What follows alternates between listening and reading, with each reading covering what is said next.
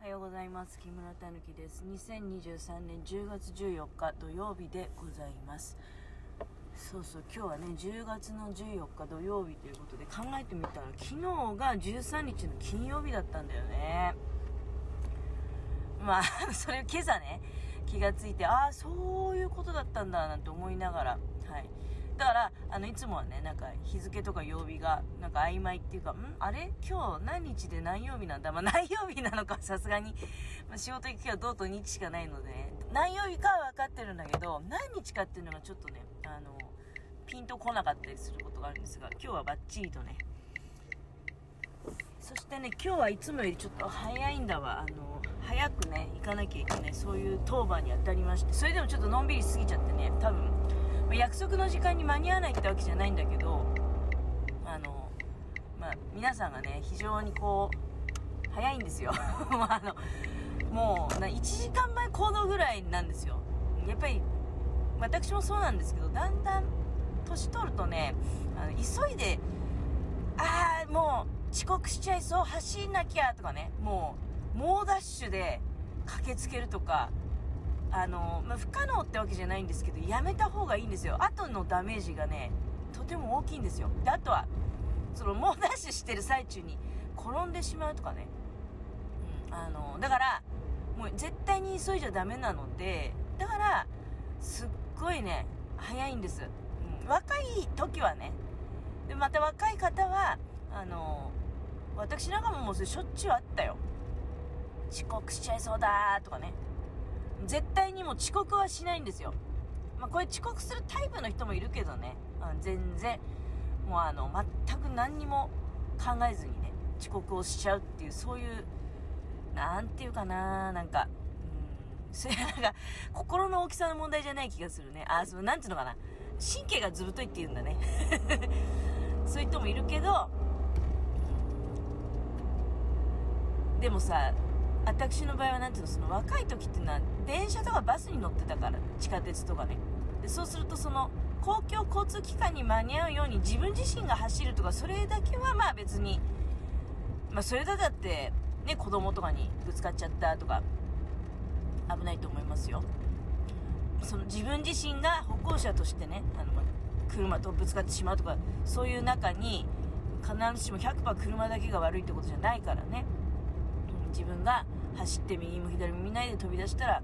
車がたまたま来ちゃったってこともあるわけだから。なんだけどねまだそれでもその若い時は、うん、でも私は割とあれだね時間に余裕を持って動いてた方だけどね。ああでもそうでもないか。本当にね本当に忙しかった時ってねあれですよ、それこそその移動するのに飛行機とか利用するのに飛行機でさえもあの、駆け込み乗車でもないんですけど、もうギリッギリ、保安検査入る時間ギリッギリでね、走ってなんていうこともあったね。まあでもね、あの、今ってさ、なんで、これほどね、時間に余裕を持ってって時間を意識してっていうのはあるかというと、やっぱり車だけはね、あの、車を飛ばしてっていうのはすごい、やっぱり嫌ですよ。うん。嫌なんでね。そういうことをね、それもでもまあ、あれだよね。40代の最初の頃ぐらいまではあったよね。うん。その当時なんか磐梯方面に仕事行ってたのでね。磐梯方面の場合はやっぱり道が混むっていうのはあるよね。どうしてもなんていうのそのもうこだだごみの方向へ突っ込んでいかなきゃいけないわけじゃない。そうすると遅れそうだなんってね思いがけずなんかあんな時あったね。いや車で飛ばすのはねほんと嫌だ。いやそれ混んでる方に行く時は車で飛ばすこともまあ不可能っちゃ不可能なんだけどイライラしちゃうじゃないですか。でその車の運転にイライラを持ち込みたくないっていうのはまあありますよね。うんなんかね言おうと思ってたんだけど忘れちゃったなっていう感じですね、まあ、今ちょっとね、うん、時間がいつもより全然早いから太陽がね眩しいんですよ。いつもより1時間早いもんね考えたら。そうだわ。まあだ早出してくれって言われてる日なんでね。ちょうど眩しいね。今これた方向転換していけば眩しくなくなるんだけど。今はちょうどまあバイパスに向かってちょっと走ってるもんだから。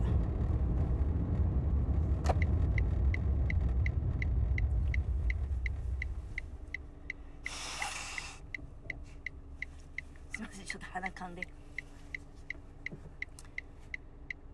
寒くなりましたよ。だから今日服装に悩んじゃってね。あの冬服には、まあ、チェンジしてるんですけどその下に何を着るかっていうのはねほんと悩ましいよ。だって昨日は結構日中まあそうだね。暑かったっていう印象もあるよね。暑いったってその真夏のあちゃあちゃって暑さじゃなくて日差しが強くてね。うん。まあ週の前半とは打って変わって非常に秋らしいいい天気が続いておりますよね。いや私そうそう。あのえー、っとね水曜日木曜日と瀬波温泉に泊まりでね遊びに行ってきました。でその様子の動画っていうのはえー、っと多分だけどしあさってぐらいに第1回目が出るんじゃないかな。まあ内容についてはねじゃあもうその時のお楽しみということで今ねここで喋りませんけどいやねあのお天気に非常に恵まれたんですよ。月曜日火曜日といい天気とは言い難かったからね。いやもう前日に至ってはねだから火曜日。あのだよな。なんだけど。なんかもう天気が荒れすぎてね心配になっちゃった。いや結構もう夜まで雨降っててこれ本当に明日天気良くなんの？と思って。なんていう感じでね。まあでもスマホのねお天気アプリ信じておったんですが結構最近はよく当たってきてるなとは思うんだけどちょっと前なの時なんかは天気がなんかあれ変わってんじゃんっていうことがあったのよ割とね。だからまたそんなことなったりしないでしょうねって直前までね。あれ変わっちゃったじゃんみたいな、や打って変わってねあのいい天気になったんですよ。村上の町の方ともね少しお話しする機会があってでその前日までのね天気のことをお聞きしてたんですよ、まあ、ほら新潟って縦に長いから新潟市だけがこんななの？みたいな時もあるわけじゃない。ちょっと外れたらねあれ？全然違うじゃん天気みたいなその逆もあるんだけど新潟市が逆の方が多いんだけどね。特に冬場は。新潟市は天気良かったのに。まあでもここ最近逆のことも多いから何とも言えないけど。火曜日に関してはねあの村上もやっぱり雨とかお天気悪かったんだそうです。村上の町ってねあの昔ながらの町ではあるんですけどあんまりその何ていうのかな村上で観光楽しむってなるとやっぱある程度天気がいいっていうことが、まあ、必要な条件かなっていう気がするんですよ、うん、まあほら温泉温泉宿でゆっくりすることはまあそれは別に天気関係ないんだけどあの辺は海もね近いわけじゃない。だから海でちょっと散策を楽しむとか こういうこと言うと動画の内容ちょっとね喋る感じになっちゃうけど。街中を歩くにしてもあのまあ、例えばそうだね。新潟市内だったら新潟市内別に見るとこがあるかどうかっていうのはちょっと別に置いといて。古町のねあのアーケード商店街アーケードとかね。まあ、割とこう屋根がついていてまあ雨が降ってもまあまあまあまあじゃあこのアーケードのところ歩きましょうかとかそういう感じできると思うんだけど村上市はね結構立派な町ではあるんですが本当にあの古いよね。村上市の場合は別に特にあの雁木作りみたいなのもないんだよね。あの辺はどういうことなんだろうな。あのな上越の方とか行くと雁木通りとかあったりして、まあ、かえって別にあれが全天候 OK 的なそういうさ雨が降っても大丈夫っていうぐらいね守られてる環境かっていうと、まあ、そういうわけでもないとは思うんだけど。村上の方はねいやとある場所でそういう話になってね。村上はねあのそういうなんていうの？雨とか降ったらもう遮るもの何もないしで割とその歩くにしてはさ距離があるんだよね。いっぱい歩かなきゃいけないのね。だから大変ですよねなんていうような。お天気が良くならないとやっぱりちょっとねあの、まあ、傘を差して観光っていうのもねえなんていうのねよしなんだなんだこれだ